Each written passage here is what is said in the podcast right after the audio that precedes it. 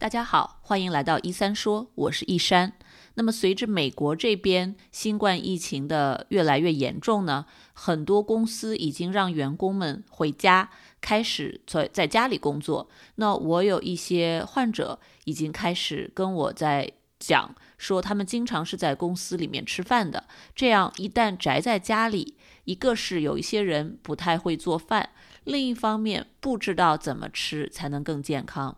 那我今天请到了吴山博士，我们美国加州这边的中英文的营养师、营养教练，来帮我们一起来了解一下，在疫情期间。怎么吃才能更健康？怎么吃才能增强我们的免疫力？那吴山博士的这个访问呢，大概有两个小时长啊，全部的视频访问和他的课件都放在了我们的 YouTube 频道上。一三说上面，如果大家在美国呢，可以到 YouTube 频道搜寻一三说，并且在上面看到全部两个小时的讲座。我这里只节选了其中的一个部分，关于我们怎么吃会影响我们的血糖过山车，而且影响我们整个人的精力值的变化这样一段啊，供大家聆听，希望大家喜欢。这里是小广告时间，你对自己的睡眠不满意吗？你每天都觉得又累又困吗？你担心自己睡得不好会影响自己的身体健康吗？晚上睡不着、睡不深，白天无法集中注意力，效率低下？欢迎查看我的睡眠课程，mindbodygarden 点 com 斜杠 sleep，教你如何在一个月内科学的摆脱失眠困扰。我们就说饮食怎么影响健康哈，就有一个就就那个呃，Doctor Raymond Francis，他有一个理论，就是说你所有生病。呃，只要不是呃那个基因的病，都是一个原因，就是你没吃对，就是所有的病都是因为没吃对。那第一个就是说你吃了你不该吃的，吃了你不该吃的，那就是毒，身体的毒，那就让你细胞中毒，它就没办法工作了。第二呢，你吃的对的东西呢，你没吃够，你没吃够就营养不足，比如它需要十个。蓝色的 Lego piece，五个红色的 Lego piece，结果你只吃了两个蓝色的，一个红色的，那他就没办法建这个房子啊。就是这个 Francis，他是一个很 amazing 的人，他的 story 真的我觉得特别 inspiring，你知道，因为他呃，他是一个 M MIT 的化学家毕业的化学家，他四十八岁的时候呢，他就得了癌症。那医生就宣告，基本上你就活不过去了，就是你可能只有几个星期或几个月可以活了。走了好几个医院，都说你没有治了，就是，但是呢，他说他自己想，我是我才四十八岁，我觉得我还有四十八年要活呢，我就不甘心。他就想，我自己是一个化学家，难道我就不能自己救自己吗？所以他就开始自救，他就去查很多文献，然后自己开始调整饮食。然后在他五十五十二岁四年以后，他再去检查的时候，身体已经没有任何癌细胞了。他现在已经八十三岁了，然后他自己说，从五十三岁到八十三岁这三十年，我没有看过一次医生，我只得过两次小感冒，我而且很快就过去了，很快就看过去了，而且我根本就跟医生没有任何关系。他就说，有些人说。带病生存，他说我完全不同意。我们可以无病生存，我们为什么要带病生存呢？我们可以把饮食调理好，然后把你的哪怕是绝症啊、癌症，还不要说亚健康了，癌症都可以逆转，亚健康更没有问题了。所以我们要无病生存，所以我特别认同他的这个理论，而且他写了一套书叫 Never 系列，就 Never be sick again，Never have cancer again。Never be fat again。他写了整个一套书，大家可以去图书馆啊，或者在网上呃找他的书。嗯，不错，我我去找一下，然后把链接放到节目下面，大家就可以找到。嗯，呃，网上有那个呃 P 呃 PDF file。嗯，就是说他这本就是说他的一本书叫 Never be sick again，它是有 PDF file，你可以在网上阅读，呃，都都都不用去图书馆或买。呃，其他书我不太知道，因为我知道这个书是有 PDF 的。好的，嗯，呃，我们这我们这里说，哎，第一个哈，我们就是顺着说，第一个，我们说不该吃的东西，呃，让身体中毒。那我们我们为什么会吃？不该吃的东西，那是我们的错吗？实际上真的不是我们的错，因为我们实际上是成为了这个食品政治化，呃，然后科学利益化和信息片面化的一个牺牲品。我们是个牺牲品，我们不是去主动去吃这些错的东西，谁都不想生病，谁都如果知道这是错的东西，我们都不会去吃，对不对？嗯，是的呀，我觉得大家都是想要健康的活着，谁不想健康长寿？贴了一个标签，这个是吃了让你不健康的，大家还故意去吃，没有人这样子的。嗯，但是就是因为食品政治化，他有一本书叫《Food Politics》，他就讲这个食品是如何政治化的。这还有科学利益化，就是说，呃，在八十年代初的时候。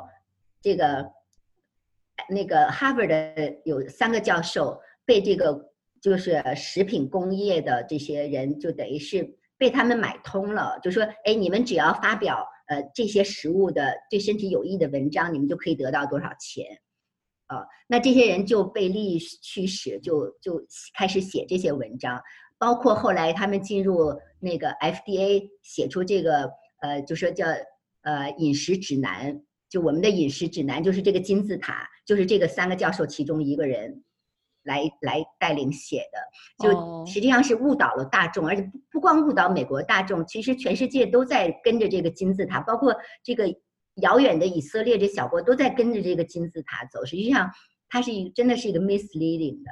嗯，那么这个食物金字塔是什么呢？食物金字塔实际上是在二战之后呢，是在瑞典开始的。那当时二战之后，那个食物非常的贫乏，大家基本上都是挣扎在饥饿的这个这条线上，根本不要说呃营养了，就是根本吃不饱。呃，那这时候瑞典的那个就说呃瑞典的政府呢，他们就找了一帮科学家说，我们怎么能让大家能能吃饱？那他们就他们就就是第一个开始就说呃就是说等于是呃写了这个金字塔的这个 model 啊，就说哎多吃谷物。多吃谷物，吃百分之八十九十的谷物，因为那个最便宜嘛。嗯，就说你都先吃，基本吃个八成九成饱，然后我们再加一点肉，加一点油就 OK 了。因为油和肉是非常少、缺少的食物。那个时候，对，在那个时代，这就是很好的食物搭配了。很少能吃到油和肉，所以那怎么能让大众呃吃饱？那就是找最便宜的东西，然后让你能吃的最饱的东西，那就是这些谷物。其实当时连。面粉都是一个比较奢侈的东西啊，实际上就是什么呃土豆啊，什么呃玉米啊这些东西，可能原始的东西比较多，实际上还是比较健康的。你说一个完整的土豆，一个完整的玉米，那个时候很少的面呢，但是后来慢慢变得大家，比如说哎吃谷物就是吃面粉。吃吃白米白面，实际上也是一个 misunderstand。那个时候的谷物和我们现在定义的吃这个谷物是不一样的。比如你玉米、红薯，呃，这些东西确实是比这些深加工的米面要要来的营养要全面的多，对吧？那我们现在说，哎，先要多吃主食。那主食现在人的主食就不是玉米和红薯了，现在人的主食是白米白面。那白米白面经过加工，它已经把里面的营养。去掉百分之八十，基本全是淀粉。那我们会来后面会讲，到时候这个淀粉会对我们健康有什么影响？哦，那说现在美国的这个叫 Standard American Diet，就标准美式饮食，我们叫 SAD，确实是非常非常 SAD。我觉得 是哦，确实是 SAD SAD。那美国这些标准饮食呢，就包括我们孩子们就是吃的这种饮食。那我们从中国来，我们可能并不是很喜欢，我们可能。有的人百分之五十是这种饮食，但是还有百分之五十保持着我们中国就是传统的这种，呃，就是说比如菜呀什么的混在一起吃啊。但是他们就说这个孩子他们吃很多的披萨呀、pasta 呀、呃呃 French fries、burger 啊、hot dog 这些呃什么 soda 呀这些深加工的东西，这些东西怎么说？他们就利润特别的高，对商家来讲利润极高，然后特别的利于运输。你想想，一个红薯的话，你可能放几天就坏了，对吧？你一袋面粉的话，可能两年都不坏，嗯，对吧？所以特别利于他们的运输。比如那些 cookie 呀，什么摆在超市的最中间的地方，你想去买点菜，出来的时候一车都是这些中间的这些呃，超市中间买来的什么 pretzel 啊、cookie 啊、oreo 啊这些呃这些东西，这实际上我们真的是在上当。呃，这些东西真的含大量的糖啊，各种添加剂啊、防腐剂，然后就是营养特别的贫乏，然后毒素泛滥，然后远远超出我们身体自愈力。我们身体确实有免疫系统，有自愈力，我们可以把这些毒素排掉。但是如果你天天吃，一天吃三顿，再加两顿 snack，那是远远超过身体自愈力的。我们身体不是免疫系统不是 design 对付这些敌人的，就是太多太多了。嗯所以美国现在就是这个严峻的健康现实啊，你看就是有百分之五十，基基本百分之五十的人，两个里一个就有至少一种慢性病。慢性病就是高血压、高血脂、高血糖、心脏病，呃，肥胖症。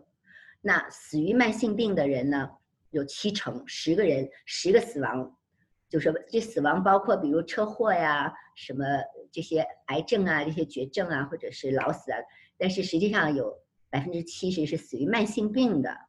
哎，你觉得这慢性病我可以跟着它就是带病生存嘛？实际上它真的让让你生存不了多久，而且生活质量特别的低。对，我知道很多人有慢性病的时候，心理的这个压力、抑郁、嗯焦虑的程度也都是非常高的，活得很不开心。是啊，就是说，呃，你这个慢性病是可以你带病生存，你的生活质量大大的打折扣。呃，嗯另外你的糖尿病可以导致你的身体各种的损伤，包括你的眼睛可能就看不见了，然后你可能要截肢，呃，你没办法移动了，就造成这种很严重的这种残疾的，就百分之六十三点四。我就看了这个数字，我就吓一大跳，我就觉得，哎呦，这慢性病想起来不是那么严重，但是实际上确实，你从这个数数据来讲，确实是非常的严重啊。然后像医疗的开销啊，医疗开销百分之八十六都是在这种四种慢性病里，而不是嗯说治疗其他的病。那就是真的，这个这些慢性病都是可以通过改变生活方式和饮食来来那个减减轻，甚至是完全去掉的。是我们是可以去掉的。虽然我们被骗了这么多年，但是我们从今天开始，从现在开始，我们可以走一个比较正确的路，这是我们的选择。对，健康是一嗯个选择。对，所以当我们意识到了这个呃饮食的金字塔，我们之前的饮食结构、饮食习惯有诸多的问题之后，啊、那么我觉得特别关键的就是呢，我们到底该怎么做？我们该怎么从今天开始把自己的这个饮食给更好的调整一下，帮我们的健康往对的方向走？是的，就嗯像你说，我今天开始决定我要当一个钢琴家，那我们第一个要做的事情是要找一个钢琴老师，对吧？然后我们开始每星期一次的，就是说缓慢，但是就是 slowly but surely better 的这种这种道路。呃，实际上就是做这个呃健康也是，就是你要找对一个健康对的健康教练和对的营养师，然后呢，慢慢开始一点一点学习。呃并不是说，哎，那个吴山老师，你你你，我现在那个呃甲状腺不对了，或者我免疫系统低了，你告诉我吃什么，就没有一个 quick fix。嗯，不是说我告诉你吃一个，因为不管是人呢还是食物，在世界上都不存在一个救世主，没有说你吃了这个，我就说你吃大蒜吧，那你一天吃十头大蒜，你可能还是还是不好，而且可能还把胃搞坏，对吧？嗯所以它不是一个 quick fix，就像你练钢琴，不可能一日成为一个在 Carnegie 这个这个在 Carnegie 这个 hall 里面就可以 play 的这个一个 pianist，对吧？你还是要一天一天的练哈，要做，就是这个特别的关键啊。所以我们有的时候说，我们那我们到底吃什么东西对呀、嗯，是什么健康啊？对呀、这到底该吃什么？对，这嗯是一个大家都提的问题。这个问题有一个错误，就是你把应该把门去掉。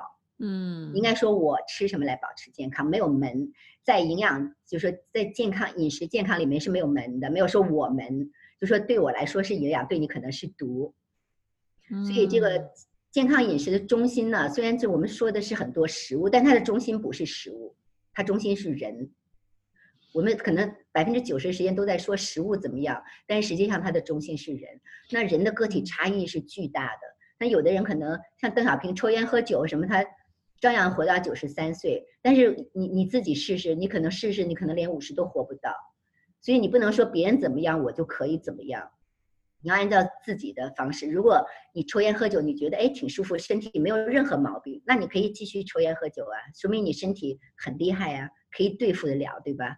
嗯，那你是 OK 的，不是说每个人都不可以，对吧？每个人按自己的生活方式，有的人一天睡五个小时就 OK 了，有的人睡八个小时还是累，所以他个体差异非常我也。我也在想，这个感觉营养学和我们做睡眠的这个干预是非常相似的，是一个非常个人化的一个过程，每个人的需求和身体能够承受的都不一样。是，所以我们每个人就是说，你不能靠别人来帮着你健康，呃，每个人必须自己来管理自己的健康。所以，说健康管理的核心是自我负责。我们北京人有一家有个俏皮话哈，叫叫那个呃，一个人吹笛儿，八个人摁眼儿。就是说，现在有一些呃，比如中国的一些，比如像马云这样的呃大企业家特别忙哈，所以嗯家里呢就是呃家里就说保姆管孩子，然后很多家教，呃，今天丁董来教钢琴，明天丁董来教来教那个呃打剑，后天丁董来教那个来教画画，就很多家教，然后有有 cook，有有厨师做饭，然后家里有司机，真的是八个人在帮你摁眼儿。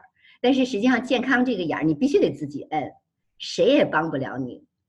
我跟你说了多少该怎么样，你如果说不做的话，半点用处也没有。所以健康这事儿，他不是说我懂多少啊，呃，我有多能耐，我一点能耐也没有，在你面前我一点能耐也没有，唯一的能耐是你自己能做到多少。嗯你你能，我有十，我有十倍的能耐，你只要做到一，那我只算一倍的能耐，没有两倍，那后面那九都都是零，所以一定要自己做。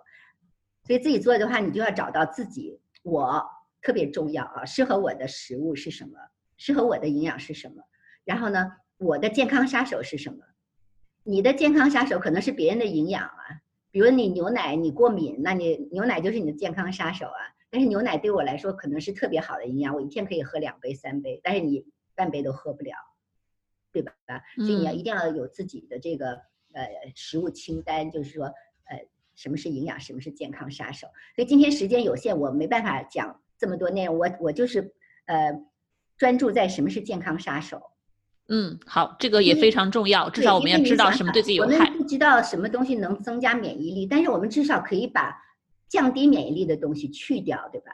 对，我们在不知道怎么做加法的时候，我们至少先做减法。嗯呃，所以我这是我的关注，那就是我们健康饮食做减法。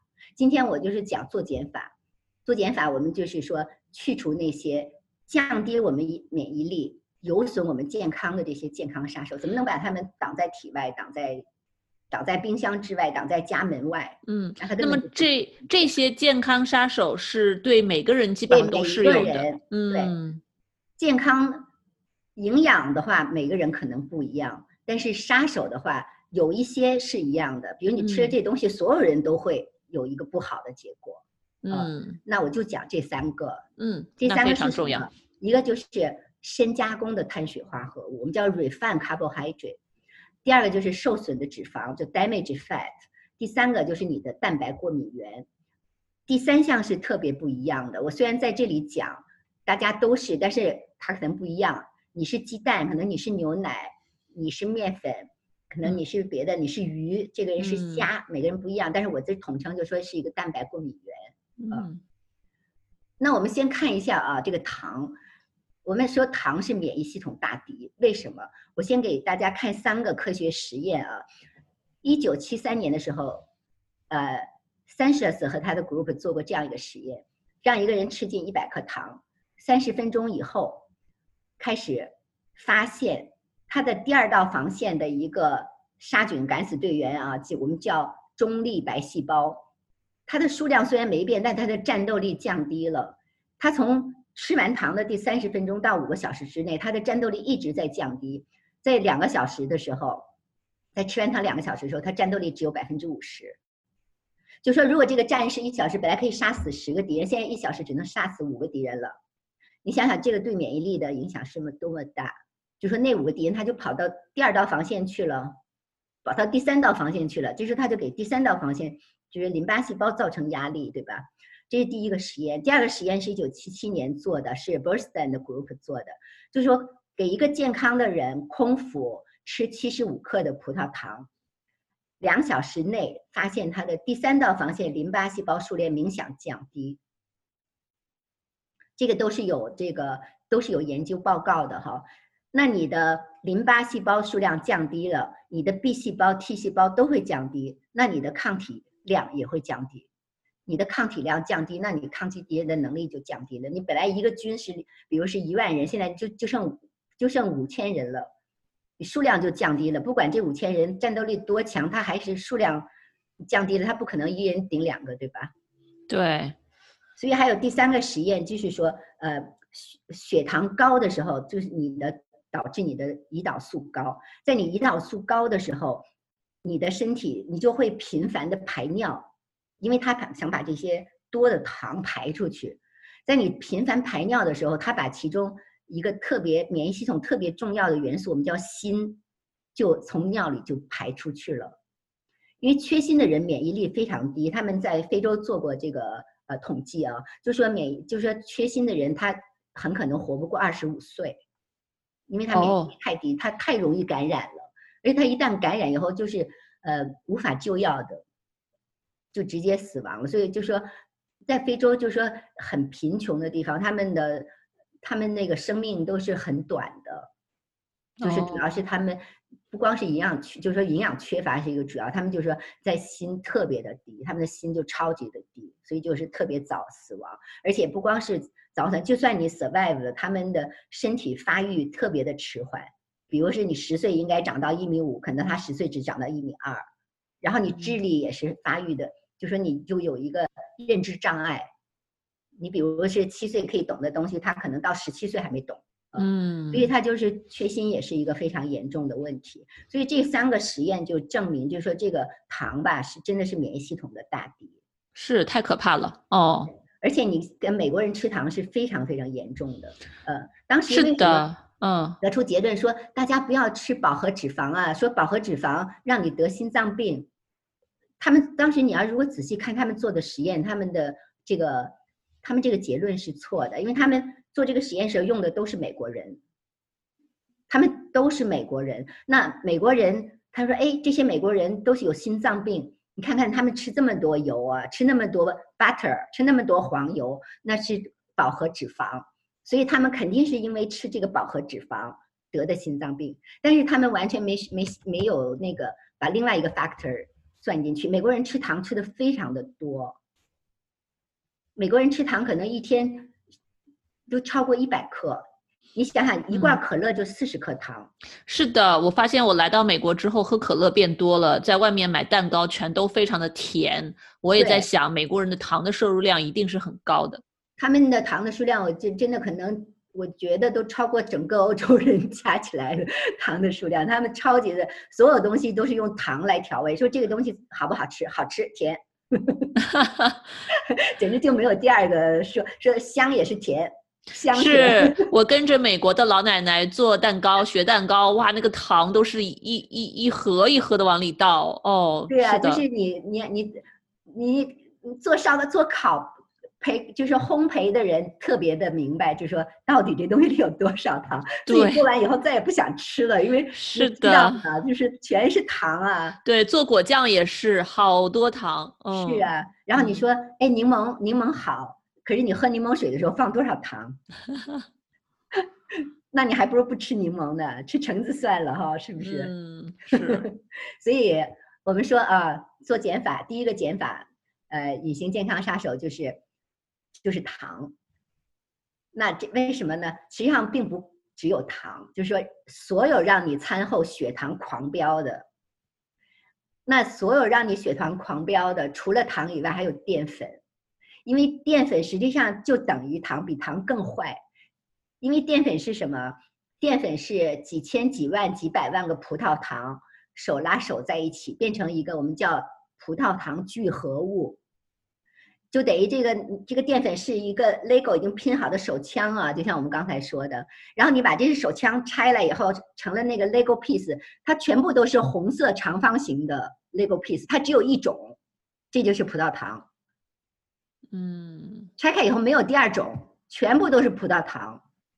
它还不像桌子上吃的这个白糖啊，这个白糖它是一半葡萄糖，一半果糖，所以它相当于你哎拆成 Lego 以后，一半红色一半蓝色，但是淀粉 starch 拆出来全部都是红色，全部都是葡萄糖，所以你吃一个淀粉啊，真的是比吃白糖还厉害，就是升血糖。血糖是什么？血糖就是血里的葡萄糖，跟别的糖都没关系，跟什么麦芽糖、果糖都没有关系，它只跟葡萄糖有关系。所以为什么你的血糖会会狂飙啊？当你吃了很多淀粉，比如你吃了很多的披萨或者 hamburger 的时候，很多的面粉，这个时候你血里的糖的水平会骤然升高，导致你的胰岛素增高。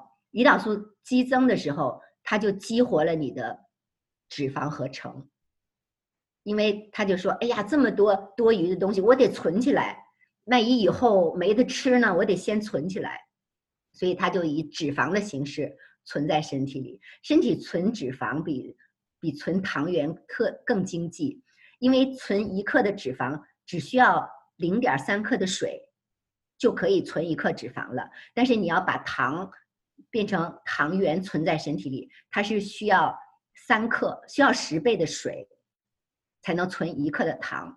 所以存身体储存脂肪是最经济的方式，所以它马上就把它变成脂肪。哎，可是这些脂肪想要燃烧可就难了。他们说不行，我这得留着特别艰苦的时候用，你们先用别的吧。嗯，它且留着不给你烧呢，非常的难。所以这个脂肪长上去容易啊，去掉它是很难的。嗯，所以我们说这就会，这血糖激增导致胰岛素激增以后呢，到了顶端以后，因为你的胰岛素。突然增加，胰岛素就是搬运血糖的，它把血它把血糖瞬间就搬运走了。这个时候你的血糖又瞬间的降低，降到比正常低很多。所以有些人说：“哎呀，老师，我可能是呃那个低血糖吧？”那实际上你不是低血糖，实际上你是血糖过山车。就是你吃完饭以后，哎呦，到中午还没该吃午饭的时候，这时候你就开始哎呦出虚汗啊，或者是手发抖啊，然后就开始不对劲了，就开始想抓点什么吃了。然后会出虚汗呐，这种，这个实际上是你的血糖过山车。这个时候你到了实在受不了的时候，你又使劲去抓东西吃。这时候你抓的是什么呢？又是淀粉，又是糖，包里塞的巧克力，包里塞的饼干，包里塞的什么什么呃果汁什么的，这些又让你的血糖升高。所以你一天 up and down 很多次，大概三次四次，至少三次，也可能五次。所以就让你这样 up down，这样就是让你自己的。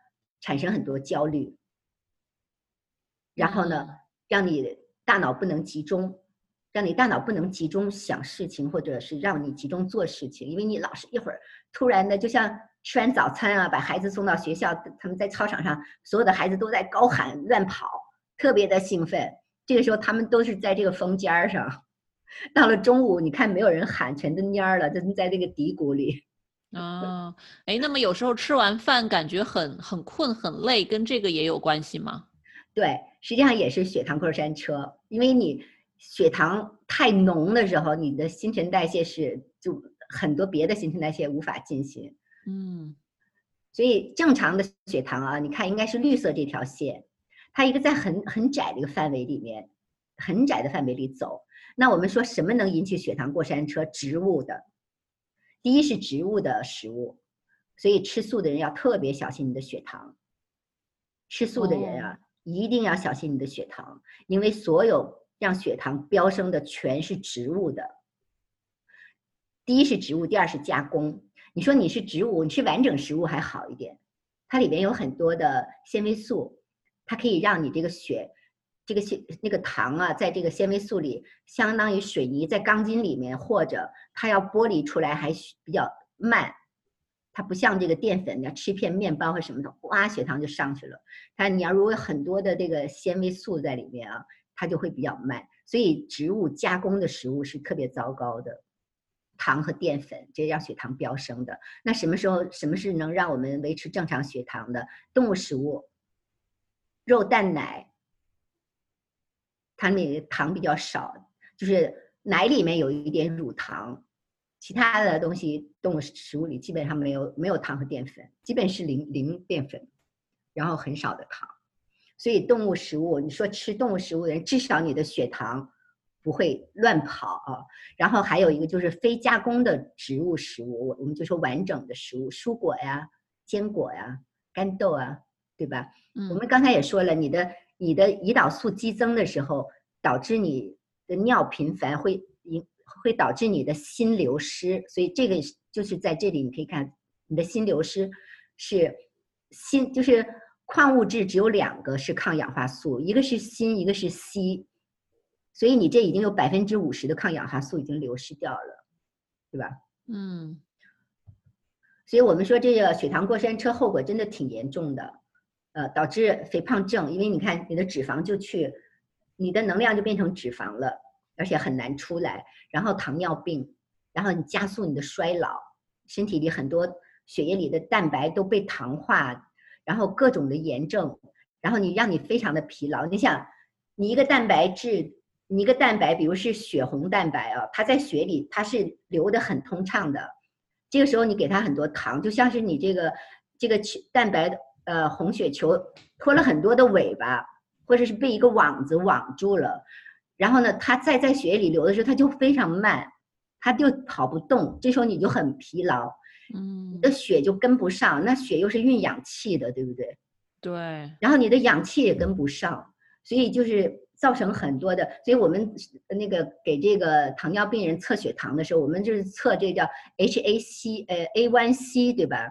这 HA1C 测这个叫糖化红血球，就是测你的红血球多少被糖化了。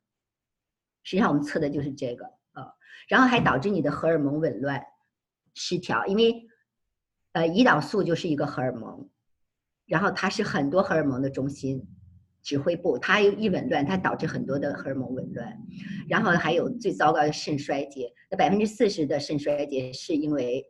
就是这个血糖过山车引起来的，哇，所以我们之四十，控制高，对，百分之四十。所以我们说控制血糖是健康的定海神针。嗯，如果你没有这个定海神针，你身体里肯定是翻江倒海啊，对吧？肯定是健康是没有保证的。嗯，对，对于我我我和我很多朋友们，我觉得最大的困惑，有时候导致我们鼓励我们去找健康教练或者营养师的一个原因就是。呃，吃饭之后特别的困，特别的累，感觉影响了自己的注意力，影响了自己的工作效率，但是又找不到其他的方法，觉得肯定是饮食出了问题。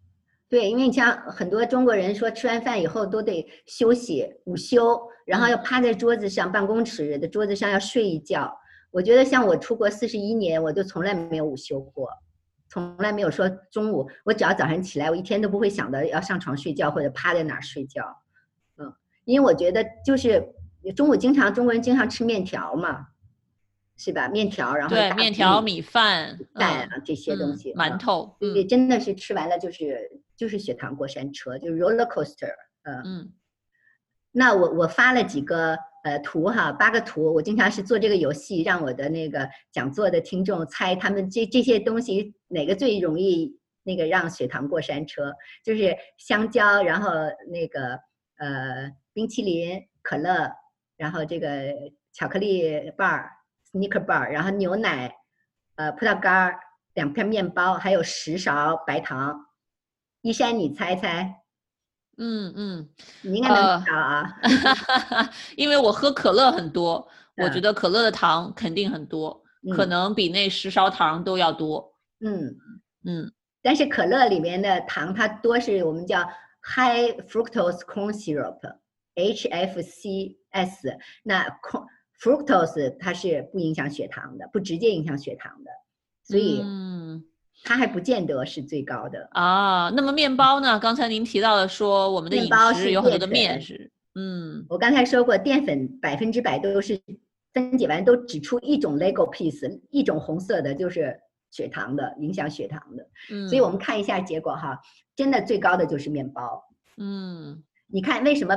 它比白糖还厉害，因为白糖是双糖，它是一半葡萄糖一半果糖，所以它有一半是血液里看不到的，就是血糖监测不到的。然后你看动物食品，这里唯一的动物食品就是牛奶是最低的，它里面只含一点那个乳乳糖。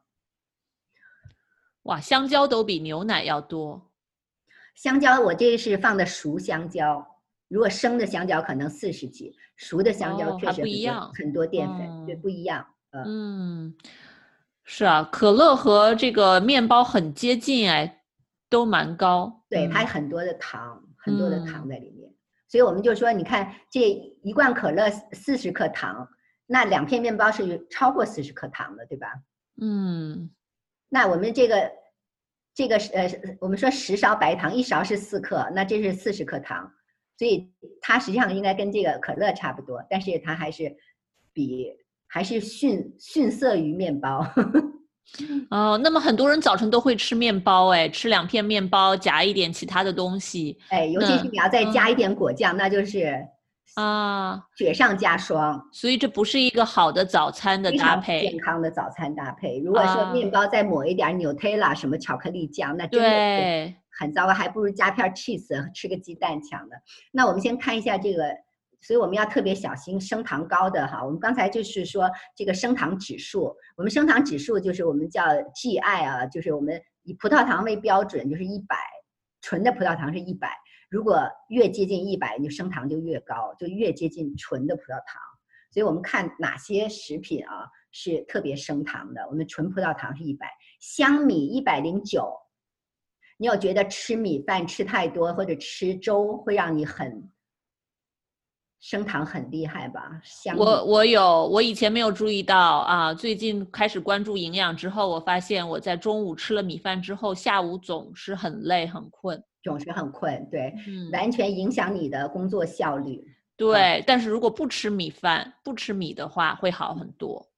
对，不吃米不吃面，你看你这个面包实际上也是，你看面条八十二，嗯，面条八十二，你看看这个白糖才六十二，那面条八十二，刚才这个白糖六十二是相当于十勺白糖，那你这八十二相当于十四勺白糖，所以你说，哎，这一碗面条相当于一碗白糖，嗯，你中午 给你一碗面条，哇，香的呼噜呼噜吃的特别的开心，弄不好还吃两碗、三碗，对吧？哎，我对，给你一一碗白糖，你吃不吃？你肯定说吴老师你害我，你给我吃一一碗白糖，但实际嗯上你是在自己害自己。对吧嗯我的这些数据都是从这个百科全书啊，我我的这个案头的一个参考书，我有三本参考书，从这个参考书里来的，边上有这个有这个书，因为我嗯在讲座的时候，有的问老师你这些数字哪来的？嗯，他怀疑我是瞎编的。我说我要编也得费好大劲呢。我说这个你们可以去查这个这个书啊，然后你看面包啊，七十一，你看全麦面包并不比白面包好多少。确实是啊，嗯，全麦面包实际上它就是很多淀粉，但是它加了一点那个粗的那个纤维素而已，嗯就而已，它并没有说好太多。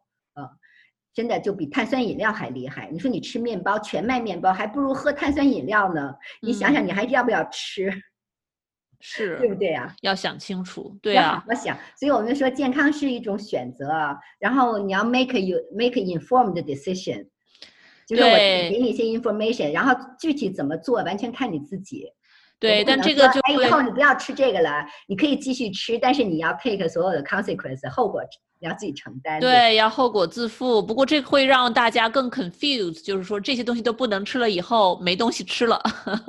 不是的，比如你吃面条啊，你嗯看一般你就是一大碗面条，上面放一点菜，你可以放三分之一的面条，然后放三分之一的肉和三分之一的菜，嗯，这样子你就可以把面条的量减下去三分之二。对，吧然后你只要搭配变一变，对不是说完全不能吃。对你嗯米饭你就是吃一小点儿，呃，然后你吃嗯很多的菜呀、和肉啊，啊，对吧？这个方法好面包，你不要说，哎呀，我面包上面再抹果酱，再抹什么 Nutella，你可以比如上面放一些 cheese 啊，或者是加两个荷包蛋啊，嗯，对吧？然后你可以不要吃两片面包，吃一片呢，然后多吃一些别的东西，对吧？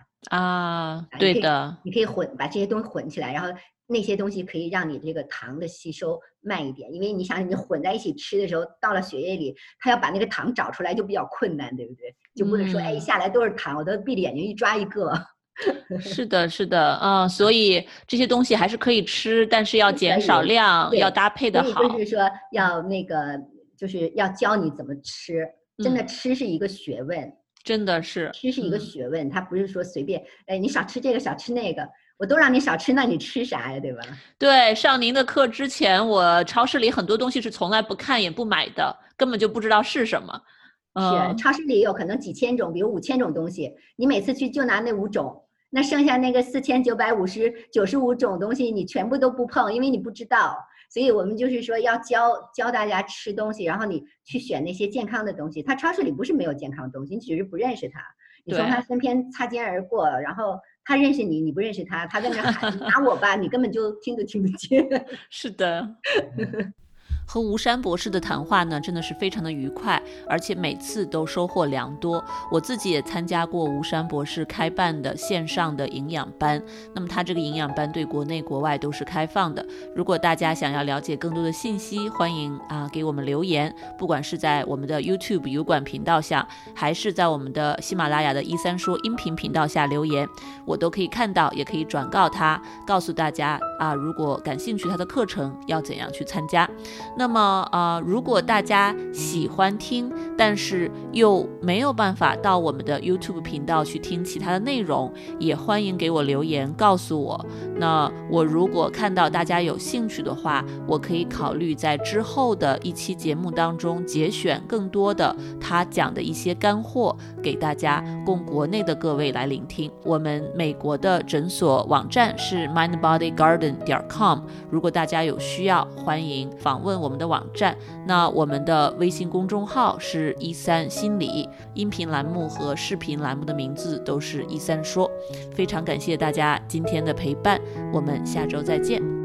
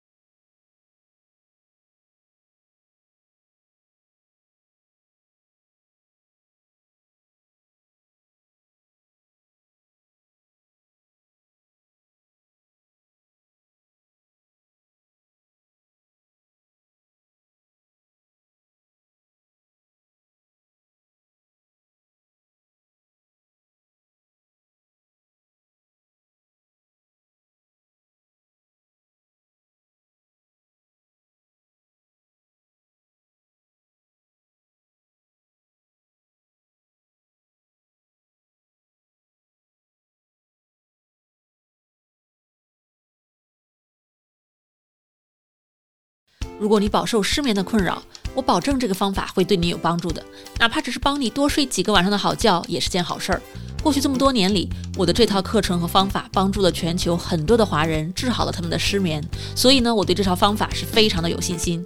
如果你或者你认识的人受到了失眠的困扰，欢迎查看我的线上失眠治疗课程 mindbodygarden 点 com 斜杠 sleep。